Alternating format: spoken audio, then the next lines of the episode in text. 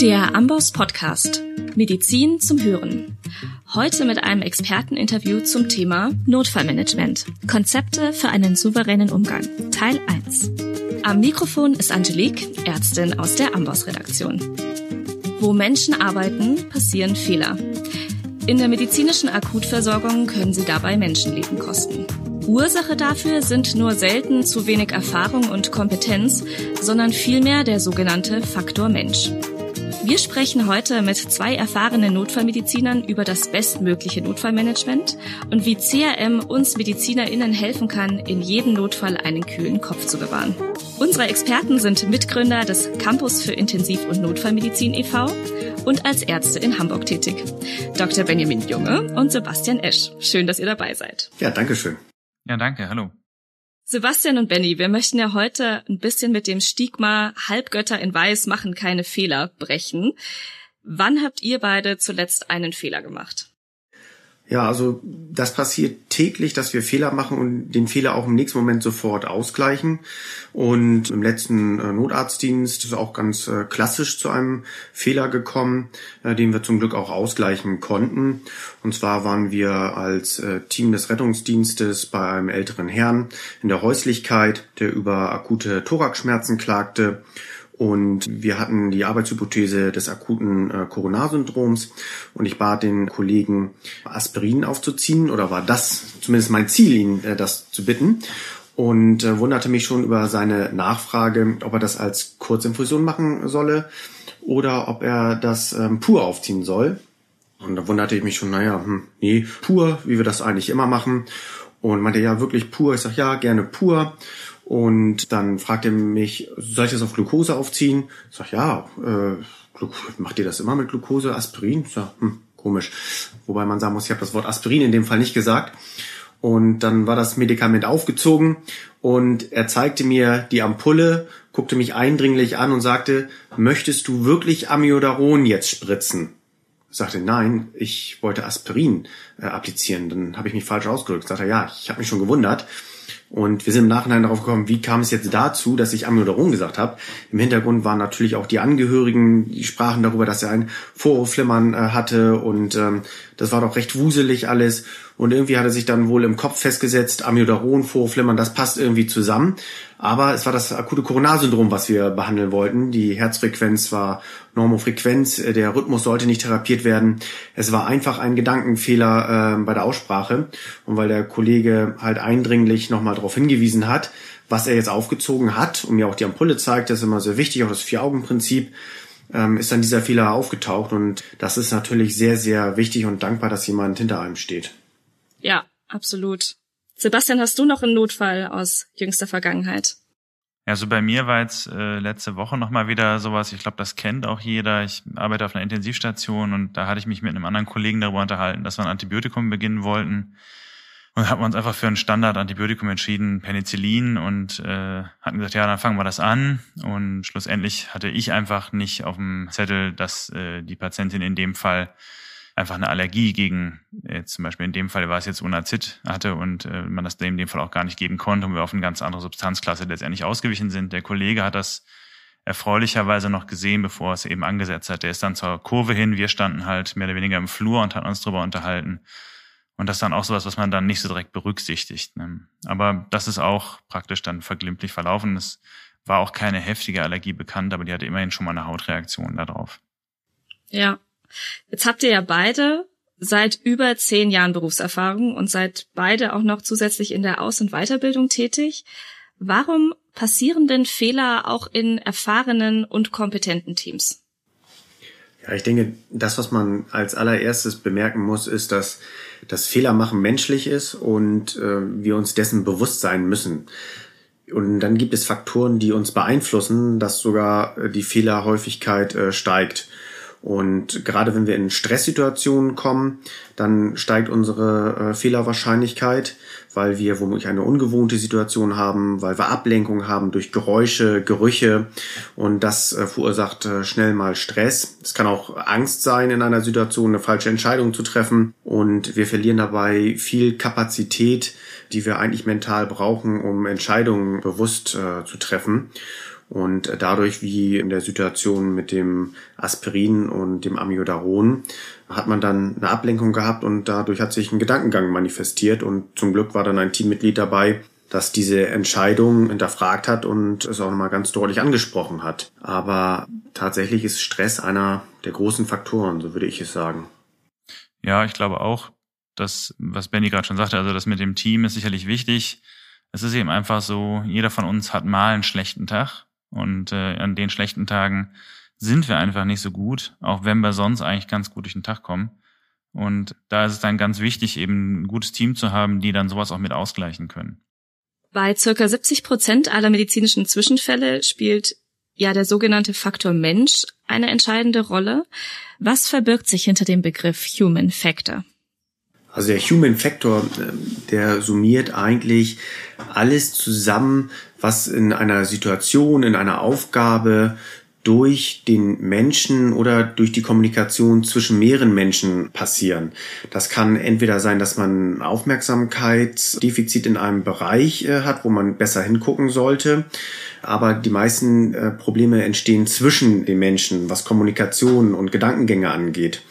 Und das ist halt leider eine Fehlerquelle, die wir nicht durch Geräte ausschalten können, weil wir eben 70 Prozent der Fehler machen und wir müssen uns dessen bewusst sein, dass wir deutlich besser kommunizieren, dass wir, nur weil wir etwas gesagt haben, dass es nicht automatisch verstanden wurde von meinem Gegenüber und nur weil es verstanden wurde, ist es nicht automatisch auch umgesetzt. Also das sind so die ganz großen Punkte. Und wir müssen halt, wenn wir im Team arbeiten, muss das auch ein sauberes Teamgefüge sein, das auch funktioniert. Also wie ein Getriebe, wo die Zahnräder ineinander greifen. Und das passiert nicht von alleine. Also spätestens, wenn ich Stress habe und meine Stimmlage sich verändert, kann sich jemand angegriffen fühlen, weil die Stimmlage irgendwie angreifen klingen könnte oder so. Das sind viele Faktoren, die da ähm, eine Rolle spielen. Aber auch die Aufgabenverteilung. Ähm, also wenn ich als Teamleitung Aufgaben verteilen muss an mehrere Personen, dann muss ich das halt sauber und ordentlich machen. Und ich vor allen Dingen muss ich es tun. Und wenn ich das nicht tue, dann bleiben Aufgaben liegen, obwohl ich sie schon im Kopf hatte. Beschreibt das so den Faktor Mensch einigermaßen, Sebastian, oder was sagst du dazu? Ja, ich glaube schon. Also das ist auch vor allen Dingen ein unvorhersehbarer Faktor. Ne? Also es gibt so manche Dinge, die sind so systemimmanent, die sind so ein bisschen vorhersehbar. Und Faktor Mensch ist dann doch eben sehr individuell und auch eben nicht in allen Details im Vornherein vorhersehbar. Man muss versuchen, eben über entsprechende Brücken oder irgendwelche ja, Standards zu versuchen, das möglichst gering zu gehalten, was da an Fehlerquelle drin liegt. Ja, auf jeden Fall. Also ich habe jetzt von euch schon rausgehört, Kommunikation ist absolut essentiell, gute Kommunikation und auch eine äh, adäquate Aufgabenverteilung in der Situation. Letztlich machen wir trotzdem alle Fehler. Es ist ja auch total menschlich. Warum fällt es uns als Ärztinnen und Ärzten so schwer, Fehler einzugestehen und auch zu kommunizieren? Ich glaube, das liegt viel daran, welchen Anspruch man oder welche Ansprüche man so an den Arzt stellt oder an Ärzte stellt und dem man auch an sich selber stellt. Man macht eben keine Fehler oder man sollte eben keine Fehler machen, was halt der völlig falsche Anspruch ist. Wie eben ja schon gesagt, also man muss, glaube ich, anerkennen, dass man ständig und immer wieder Fehler macht und es ist viel wichtiger, das eben vielleicht zu erkennen und zu sagen, welche, welche Konsequenz ziehe ich daraus? Was mache ich anders, um das Potenzial so gering wie möglich zu halten?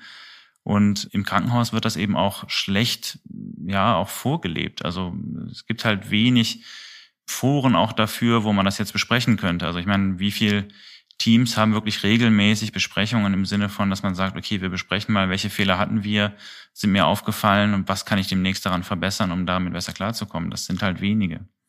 Ich denke, was auch ein großer Faktor ist, das Schamgefühl, weil wir sagen halt, wir möchten keine Fehler machen. Also so, denke ich, geht jeder zur Arbeit, sagt, nee, ich bin hier, weil ich es richtig machen möchte.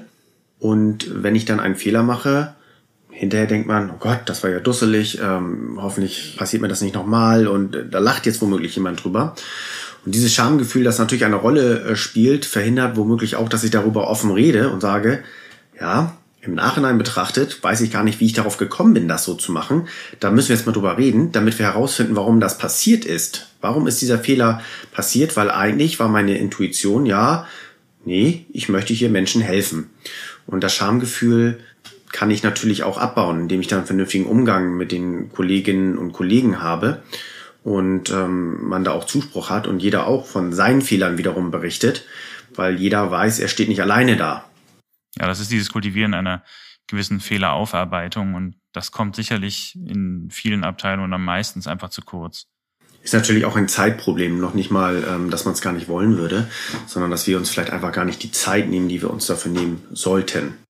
Benny, du hast ja gerade schon auch viel über, über das Schamgefühl gesprochen, das ja damit einhergeht, wenn man jetzt in der Situation sich nicht adäquat verhalten konnte, äußere Umstände dazu geführt haben, dass es vielleicht nicht so gelaufen ist, wie man es sich vorgestellt hat. In der Literatur wird in dem Rahmen ja auch häufig über das sogenannte zweite Opfer gesprochen. Kann man das auch damit assoziieren, mit diesem Schamgefühl? Ja, ich denke, das kann man auf alle Fälle miteinander assoziieren. Das äh, zweite Opfer betrifft ja die Behandlerinnen und Behandler. Also das schließt alle Professionen äh, mit ein. Das ist ganz wichtig zu wissen. Und das erste Opfer ist der Patient oder die Patientin, die womöglich nicht optimal versorgt wurde oder vielleicht auch die bestmögliche Behandlung erfahren hat, aber trotzdem einen schweren Schaden davon getragen hat. Und jemand aus dem Behandlungsteam wird das zweite Opfer, weil entweder ein Fehler ursächlich war, den man hätte verhindern können und man sich ähm, selbst Vorwürfe macht. Oder man kann auch zum zweiten Opfer werden, weil die Situation einfach sehr belastend war, obwohl das Teamgefüge hervorragend ähm, funktioniert hat und alle Maßnahmen richtig ergriffen wurden, aber trotzdem ein Mensch womöglich verstorben ist. Und dann wird man zum zweiten Opfer. Man kann das aber auch bekämpfen oder dem entgegenwirken, indem man halt eine offene Fehlerkultur auch einfach lebt und das auch bespricht, weil das Ganze auf eine rationale Ebene zu bringen und von dieser rein emotionalen Komponente des Schamgefühls weg, tut halt auch sehr gut, ähm, etwas zu verarbeiten.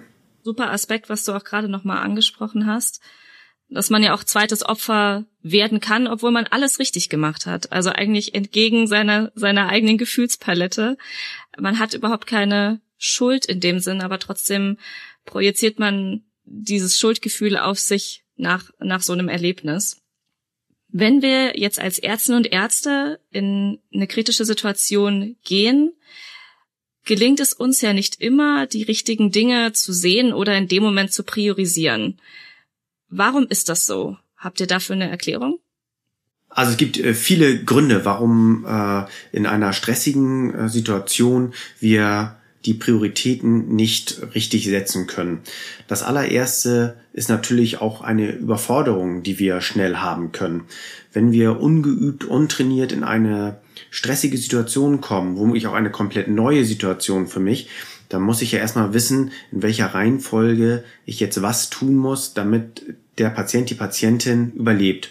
Und als allererstes sollte ich das behandeln, was auch als erstes für den Tod äh, des Patienten sorgen wird. Also treat first, what kills first. Und wenn ich das nicht trainiert habe, dann werde ich das natürlich nicht umsetzen können. Ich habe auch Situationen, die sehr eindrucksvoll sind. Vielleicht ist alles voller Erbrochenem oder ähm, bei einer gastrointestinalen Blutung ist das Bett auch äh, voller Blut.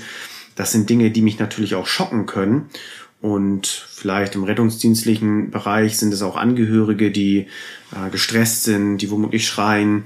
Das sind Dinge, die lenken mich von vielen Sachen ab und ich habe so viele Eindrücke zu verarbeiten, dass ich die Prioritäten gar nicht mehr richtig setzen kann. Das andere, was, was natürlich auch noch passiert ist, ist eben, wenn ich eben eine hochstressige Situation habe, ist eben irgendwie der natürliche Reflex. Erstmal, ich muss ja eigentlich weg und will mich gar nicht jetzt unbedingt damit beschäftigen vielleicht. Und da muss man sich dann eben dann auch wieder zusammen versuchen wieder zu orientieren und sich dann wieder auf das Problem zu konzentrieren. Letztendlich kann man dann eben in dieses in diese zwei Sachen verfallen, entweder eben gar nichts zu tun, in so eine Art Schockstarre eben zu fallen und einfach nur da zu sein und das, sag ich mal, überhaupt mit sich selbst beschäftigt zu sein, das überhaupt mal zu erfassen und äh, irgendwie wahrzunehmen und kann aber noch gar nichts machen, obwohl man eigentlich weiß, ich bin jetzt eigentlich der, der jetzt was machen soll. Und umgekehrt kann es genauso gut sein, dass man eben in eine Art Tatendrang verfällt und sich einfach quasi beschäftigt mit einer Sache, wo man sagt, okay, das kann ich, das mache ich jetzt erstmal, wie dann eben Zugänge legen oder das Herz mal abhören, obwohl das vielleicht jetzt in der Situation für den Patienten gar nicht das Erste wäre, was man in einer richtigen Priorisierungsliste, wenn man es objektiv betrachtet, abarbeiten würde. Und so kann man eben entweder in so einen Aktionismus verfallen oder eben andererseits in diese Schockstarre. Ja, man ist natürlich schnell dankbar, etwas zu finden, was ich behandeln kann. Und danach fängt man plötzlich an zu suchen. Das ist halt dann ein teilweiter Fehler, der zu Fixierungsproblemen oder sowas führen kann. Also ich soll nicht danach suchen, was ich zwingend behandeln kann, weil ich diese Kompetenz mitbringe, sondern ich muss das finden, wo das Problem des Patienten gerade liegt. Habt ihr noch ein paar konkrete praktische Tipps, wie ich mich auf solche Situationen vorbereiten kann, damit ich nicht zum ersten Mal in der Situation damit konfrontiert werde? Ja, es gibt unterschiedliche Möglichkeiten, wie ich mich vorher mit einer Situation auseinandersetzen kann. Es ist natürlich extrem davon abhängig, in was für einem Arbeitsbereich bin ich unterwegs und was sind so die häufigsten Probleme, mit denen ich äh, Kontakt haben werde, aber auch muss ich mich ja auseinandersetzen mit Dingen, die selten passieren, aber womit gravierend sind. Was ich vorher machen kann, ist, dass ich Situationen im Kopf durchgehe. Ich baue mir dann ein mentales Modell, was mache ich, wenn. Also das, was auf jeder Station, in jedem Arbeitsbereich passieren kann, ist eine allergische Reaktion. Eine allergische Reaktion kann einfach nur sein, dass es ein bisschen juckt und ein bisschen Quaddelbildung gibt, aber es kann halt auch dazu führen, dass jemand einfach nur eine Erdnuss gegessen hat und in drei Minuten reanimationspflichtig auf dem Fußboden liegt. Und dann male ich mir einfach aus, was würde ich machen, wenn das passiert? Wo habe ich das Material, das ich dafür benötige? Wie viel benötige ich davon? Also brauche ich Adrenalin? Wie würde ich das eigentlich spritzen? Ähm, wen kann ich mir halt zur Hilfe dazu holen? Und ähm, das kann ich für ganz viele unterschiedliche Bereiche im Kopf durchspielen. Arbeite ich in einem Bereich, vielleicht in der Notaufnahme, wo ich damit rechnen muss, dass vielleicht jemand mit einem Atemstillstand äh, aufgefunden wird. Da muss ich mir überlegen, okay, wie funktioniert das mit der Maskenbeutelbeatmung? Wo finde ich das in meinem Arbeitsbereich? Wo liegt der Oropharyngealtubus? Wo liegt der Nasopharyngealtubus? Welche Person brauche ich dazu? Und das kann ich in einer ruhigen Situation äh, einfach durchspielen. Das müssen auch keine hochdramatischen Situationen sein. Das kann sein, dass man vielleicht in der Neurologie arbeitet und auch durcharbeitet, okay, was passiert, wenn ich einen äh, Patientin, einen Patienten habe mit einem Apoplex im Lysefenster und wie durchlaufe ich das Ganze? Wen muss ich noch anrufen? Habe ich äh, immer ein CT zur Verfügung oder ist da eigentlich jemand, den ich vorher anrufen muss, damit das CT hochgefahren wird? Und das spiele ich im Kopf einfach bis zum Ende durch und dann aber auch die Parallelwege, die sich aufmachen können, weil Probleme auftreten zum Beispiel jetzt einen Patienten habe, der aufgrund des Apoplex eine Thrombektomie erhalten soll, da muss ich überlegen, okay, ist dieser Patient, diese Patientin in der Lage, ohne anästhesiologischen Beistand äh, diese Prozedur zu überstehen oder benötige ich ein zusätzliches Team? Wen würde ich dann anrufen? Und diese mentalen Modelle kann ich mir für alle möglichen Konstellationen zusammenbauen und dann spiele ich das im Kopf durch und dann bin ich gar nicht mehr so überrascht, wenn die Situation eintreten sollte. Genau, das kann helfen, dass man da einfach ein bisschen vorbereiteter ist dann in der Situation, wenn man sich das quasi einmal im Kopf so durchsimuliert. Wie soll es denn gehen? Ähm, muss vielleicht so ein bisschen aufpassen, nicht, dass alle demnächst irgendwie vor ihrem ersten Nachtdienst dann sich überlegen, was wohl alles passieren könnte und dann schweißgebadet im Bett liegen. Das muss, das muss vielleicht auch nicht gerade sein, aber ähm, es kann eben hilfreich sein, äh, diese Sachen vielleicht auch, wenn man merkt, aha, das, was, das weiß ich gar nicht auswendig, wie zum Beispiel die Notfallnummer äh, im Krankenhaus, wie kriege ich denn das Reanimationsteam, muss man sich ja nicht vielleicht unbedingt im Kopf merken, sondern man kann das auch dann in einer Art Notizheft führen dass man sich so die wichtigsten Dinge, wo man weiß, so die sind wichtig, die muss ich behalten, auch dann einfach notiert. Klasse, danke für die wertvollen Tipps dazu. Wir werden ja als MedizinerInnen schon ziemlich drauf trainiert, Muster zu erkennen und extrem in Schubladen zu denken, weil es uns im täglichen Arbeiten auch hilft, Differentialdiagnosen auszuschließen. Habt ihr praktische Tipps, wie ich es jetzt schaffe, konkret in den kritischen Situationen immer wieder neu zu evaluieren und eben nicht auf solche Fixierungsfehler reinzufallen. Ich denke, eine Möglichkeit ist eben, sich an vorher schon Quatsch mit Modellen auseinanderzusetzen, dass man ein standardisiertes Untersuchungskonzept abarbeitet, was letztendlich bestimmte Schemata vorsieht und die man auch in Anführungszeichen relativ starr so beibehält.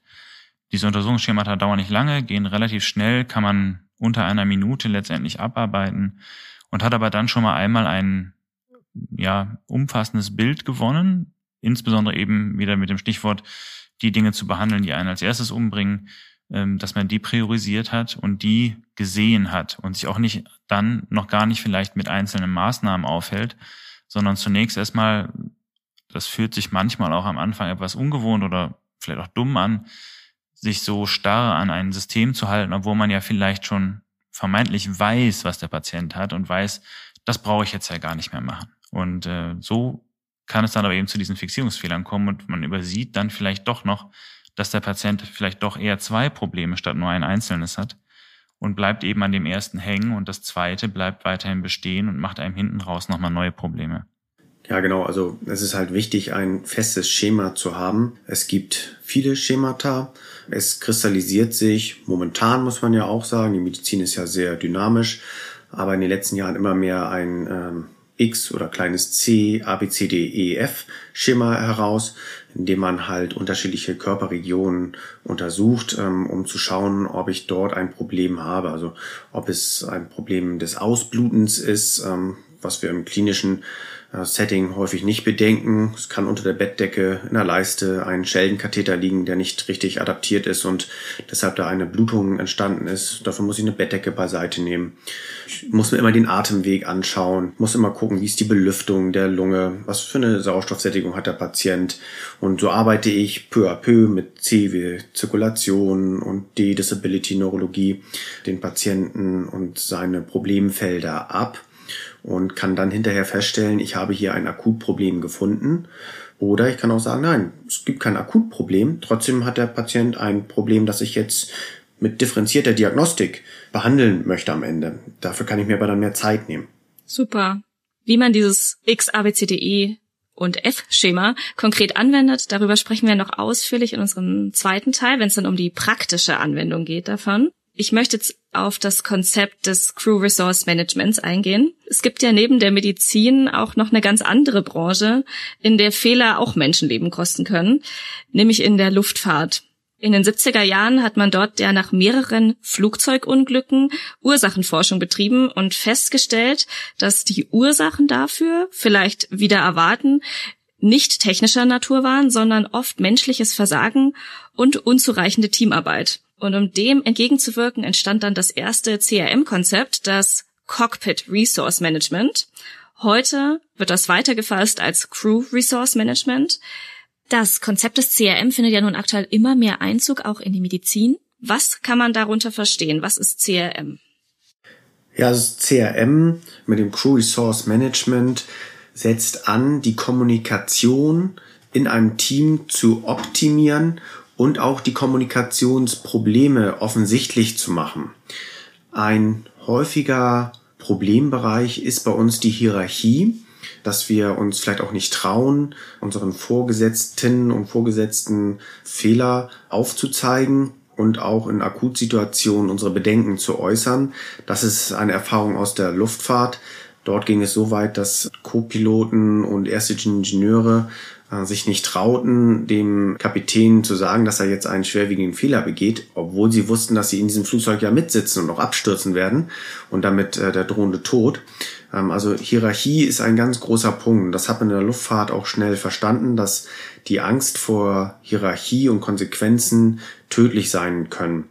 Und dahin arbeiten wir jetzt in der Medizin auch, dass wir natürlich Respekt haben sollen, aber eben keine Angst, äh, unsere Bedenken zu äußern. Und dann auch die Kommunikation in einem Team mit allen Teampartnern zusammen, wie ich die Aufgaben verteile, wie ich eine Rückmeldung erfahre, dass die Aufgabe übernommen wird, dass die Aufgabe ausgeführt wurde. Das äh, gehört alles ins Crew Resource Management und auch ähm, viele Bereiche zu meinem Arbeitsplatz, ähm, dass ich mich dort auskenne, dass ich das Material kenne. Das sind alles tausende Punkte, die in dem ähm, Crew Resource Management eine Rolle spielen vielleicht auch, dass man sieht, wie alltäglich eigentlich auch unsere äh, Versprecher sein können. Du sagtest, ähm, dass es oft halt menschliches Versagen ist, ähm, unzureichende Teamarbeit oder wie auch immer. Mit dem Versagen bringen wir immer auch eine, eine Wertung rein. Also das ist ganz normal, dass wir da Worte wählen, aber da sieht man, wie häufig wir doch uns gegenseitig Vorwürfe machen, obwohl wir es gar nicht wollten und uns dann nicht trauen, uns zu verbessern. Ja, also ich denke auch, gerade bei dem Crew Resource Management, das heißt jetzt eben Crew Resource Management, gibt noch ein paar andere Begriffe, die damit assoziiert sind, um das ein bisschen von der Crew eines äh, Flugzeugs wegzunehmen, weil es ja nicht nur im medizinischen Bereich mittlerweile genutzt wird, sondern ja auch in anderen kritischen Hochsicherheitsbereichen, zum Beispiel Atomkraftwerke, die das Leitungsteam, was quasi ein Atomkraftwerk leitet zum jeweiligen Zeitpunkt, auch das, die machen regelmäßig Teamtrainings, um eben da auch die Kommunikation zu verbessern. Tschernobyl ist ja auch ein gutes Beispiel für eine Variante, wo genau das eben fehlgeschlagen ist. Da ist ja auch jemand, hat sich nicht getraut, gegenüber seinem Vorgesetzten sich zu äußern und das hat dann eben zu Katastrophen geführt. Und äh, genauso sollte eben in jedem Bereich, wo es um kritische Situationen geht und auch medizinische Bereiche sind eben hochkritisch, man hat eben das Problem, dass man unter Zeitdruck mit einem begrenzten Ressourcen eigentlich ja die bestmögliche Lösung finden muss, um ein Problem zu beheben. Und damit das möglichst sortiert und bestmöglich vonstatten geht, kann man eben trainieren, wie eben ein Team in solchen Situationen agiert. Deswegen gibt es auch noch den Begriff des Team Resource Managements, um das noch weiter zu fassen. Und das fasst eigentlich all diese Dinge zusammen. Aus dem Persönlichen heraus kann ich noch sagen, als ich zuerst mal diese Leitsätze gelesen habe, wo da unter Umständen drinsteht, sei ein gutes Teammitglied oder übernimm die Führungsrolle, antizipiere und plane voraus. Die Sachen klingen am Anfang, wenn man sie zuerst hört, so ein bisschen so, dass man denkt, so ja, ist ja auch klar, aber es wird einem, wenn man das versucht, wirklich explizit zu üben, schnell klar, dass der Satz zwar leicht hergesagt ist, aber die Umsetzung dann doch schwieriger ist und tatsächlich Übung verlangt und man auch in der Folge danach sehen kann, dass das tatsächlich auch das Handling, wieder auf den medizinischen Arbeitsplatz bezogen, für einen selber verbessert. Also man kann das aktiv merken, dass einem das was bringt, so banal das vielleicht am Anfang klingt. Also ist CRM ja letztlich ein Konzept, das uns dabei hilft, besser zu kommunizieren, um, um daraus resultierende und schlichtweg vermeidbare Fehler einfach zu verhindern. Lohnt sich denn CRM? Wenn ich jetzt meinem geschäftsführenden Chefarzt frage, ob er dieses Konzept einführen möchte und ihm erkläre, es geht um bessere Kommunikation, wird man vielleicht mitunter belächelt. Warum lohnt sich das? Also es lohnt sich auf alle Fälle und viele Chefs und Chefinnen sind sicherlich auch dankbar, dass äh, Eigeninitiative übernommen wird, um diesen doch vielleicht auch modernen Bereich jetzt in die Abteilung hineinzutragen. Das hat viele unterschiedliche Aspekte. Fangen wir vielleicht bei der Patientensicherheit an. Wenn ein Team besser arbeitet, besser funktioniert und die Entscheidungen besser umsetzen kann und unsere Patientinnen besser versorgt sind, dann ist das ja schon mal für den Patient und die Patientin ist das das Optimum. Deshalb äh, machen wir die Arbeit primär. Der nächste Aspekt ist ja einfach die Mitarbeiterzufriedenheit. Also gerade in den unerfahrenen Bereichen äh, ist doch sehr, sehr viel Stress und sehr, sehr viel Angst äh, angesetzt. Und da möchte ich so schnell wie möglich rauskommen aus diesem Tal. Und das kann ich durch Training sehr gut vorbereiten. Und es gibt immer noch tausend Dinge, die man lernen muss, aber Angst ist immer ein schlechter Ratgeber.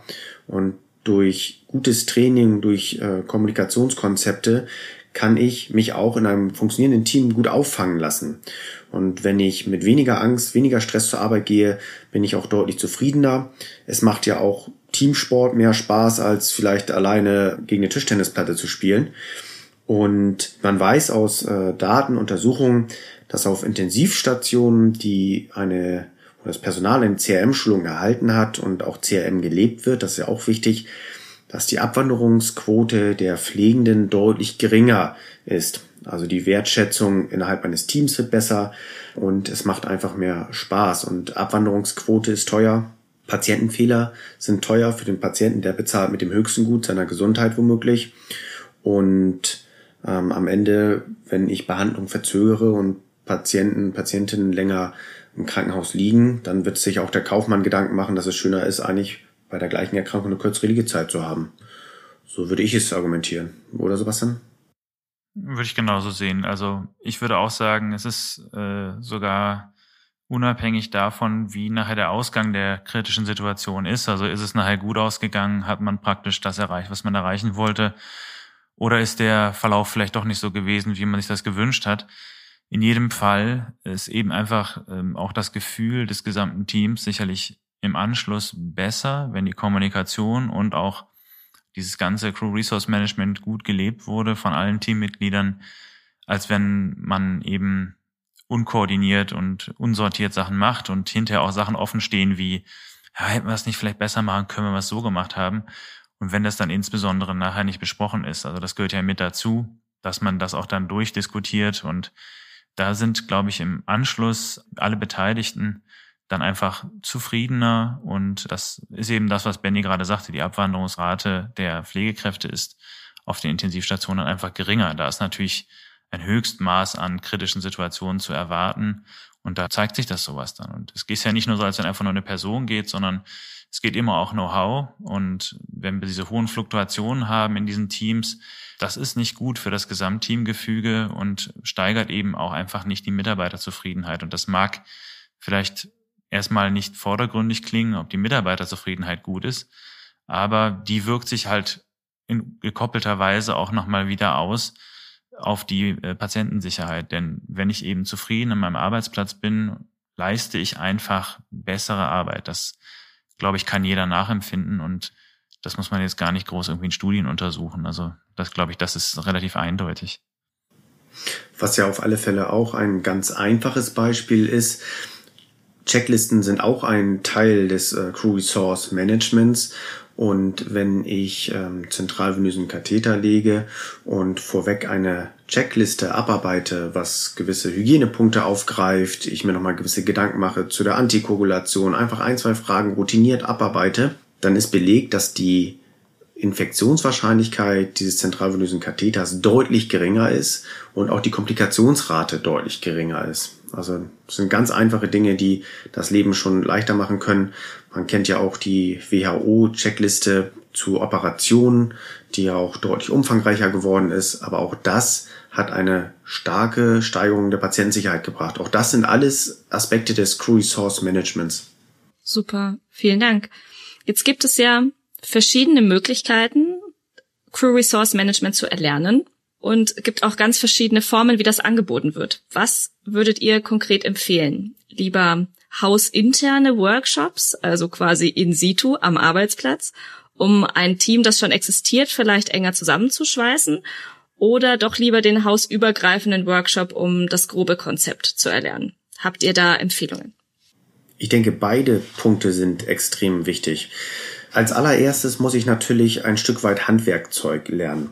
Dafür bieten sich Kursformate an, in dem es um konkrete Problemstellungen geht. Es gibt häufig klassische Reanimationskurse, das wäre so der Überbegriff dazu. Es ist nicht ganz korrekt, weil natürlich auch Herzrhythmusstörungen eine Rolle spielen. In den modernen Reanimationskursen wird auch Atemwegsmanagement ein Stück weit gelernt. Da geht es mit einem gewissen Schwerpunkt erstmal um das Handwerkzeug. Beatmungsbeutel in die Hand nehmen, eine Maske dazu, oropharyngealen Tubus einlegen.